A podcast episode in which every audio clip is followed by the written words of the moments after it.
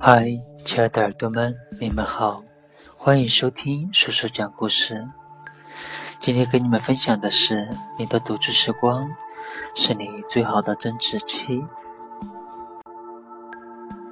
上周周末，朋友小安又习惯性的给我打电话，约我看电影、逛街、吃东西。很多时候我都说没空，因为即便不上班，我依旧有许多事情要做。这时候，小爱就会有些不开心，她搁着装可怜求同情，然后开始细数自己一个人在这座城市无亲无故、空闲下来的时候是有多么的孤独。于是我劝她：“你要学会给自己独处，而且正好利用独处的时光，努力接深读书，培养兴趣，多做一些有意义的事情。”让自己成为一个越来越优秀的人。小爱有些无奈地说：“上班就已经很累了，周末还要学着学呢，你不觉得累吗？我宁愿待在沙发上躺一天，也没有功夫去给自己较劲儿啊。”其实，小爱是个很踏实但又不求上进的女孩子，在工作中虽然勤勤恳恳，但就是不见技能的增长。平日里虽然可以很好的照顾自己，但生活质量却一直没有提高。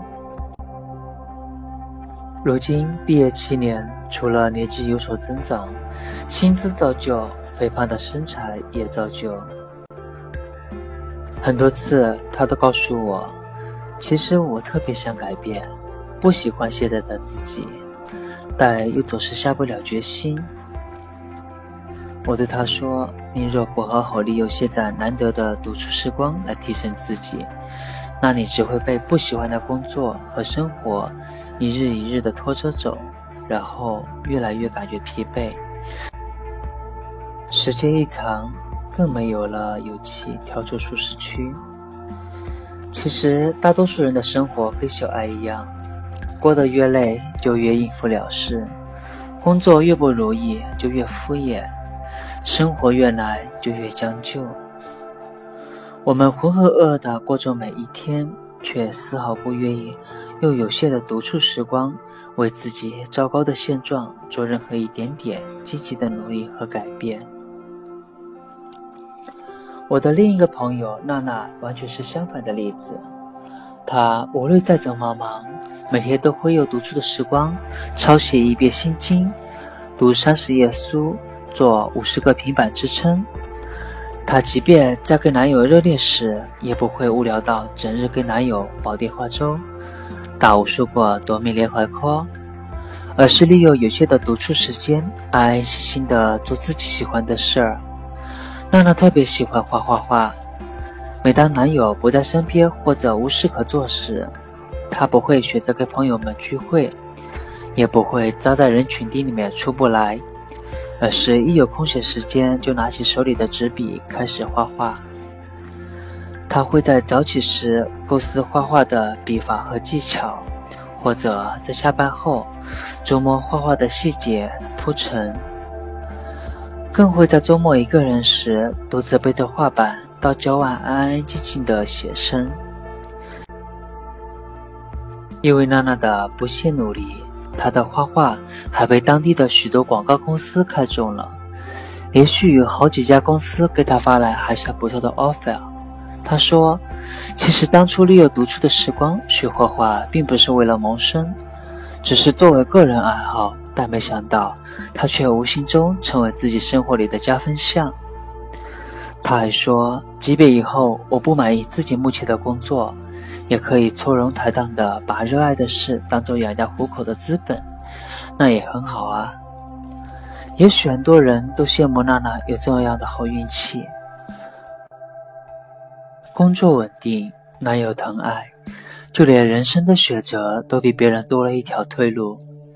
其实娜娜所获得的一切，几乎很大部分归功于她对独处时光的有效利用。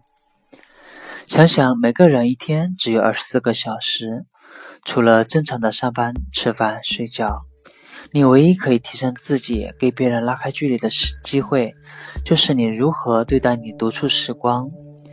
于是越来越多会利用独处时光的人会变得越来越优秀，生活充满了越来越多的可能。而那些浪费或者不懂得利用独处时光的人，日子只是一天又一天的单调重复，丝毫没有任何新意。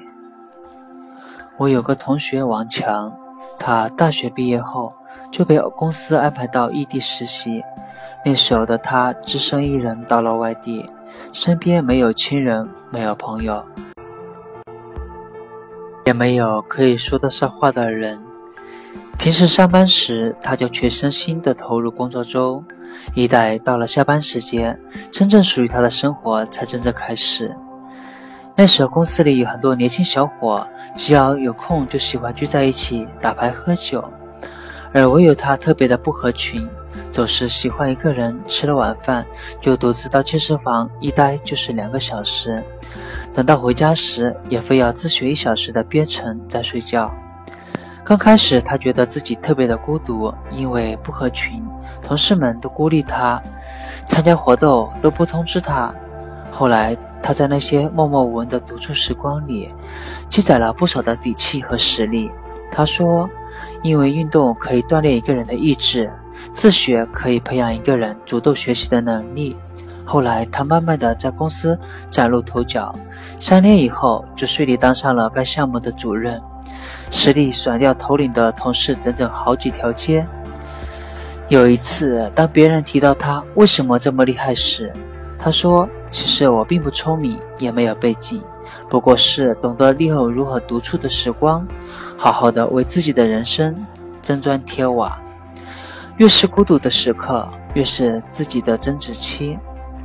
有的人上班一副死气沉沉的样子，下班以后。”更是葛优躺的瘫软在家里，有的人甚至根本就不适应一个人的生活，非要呼朋唤友结伴而行；可有的人却充分利用独处的时光，见缝插针的努力去提升自己。其实，我们每一个人都会遇到很多独处的时光，这个时候的你是愿意努力的去向别人寻求安慰陪伴，还是适应独处？利用独处的时光做更有意义的事情。很多时候，这中间的区别就直接决定了你跟别人之间的差距。叔本华曾经说过：“要么庸俗，要么孤独。”当你在独处时光中感到孤立无援，感到无人能依，感到无所事事时，记得把那些独处的时光，通通用去做一些有意义的事。因为当你一个人独处时，正是你内心最安静、最不浮躁的时刻。此时，你若不珍惜光阴，不懂得利用这段时间为自己的人生增值，就会在一些无用的社交里废掉了最好的时光。当你独处的时候，你可以读书。可以写作，可以做很多很多你感兴趣和有意义的事。在生活里，那些懂得利用独处的时光，为自己人生增值的人，势必会在未来的道路中越走越顺。因为时光从不会辜负任何的努力。今天的叔叔讲故事也到这里。感谢您的收听。如果你喜欢听我的节目，可以微信搜索“古苏苏慢乐生活”，有温暖的声音陪你成长。好了，亲爱的耳朵们，祝你们好梦。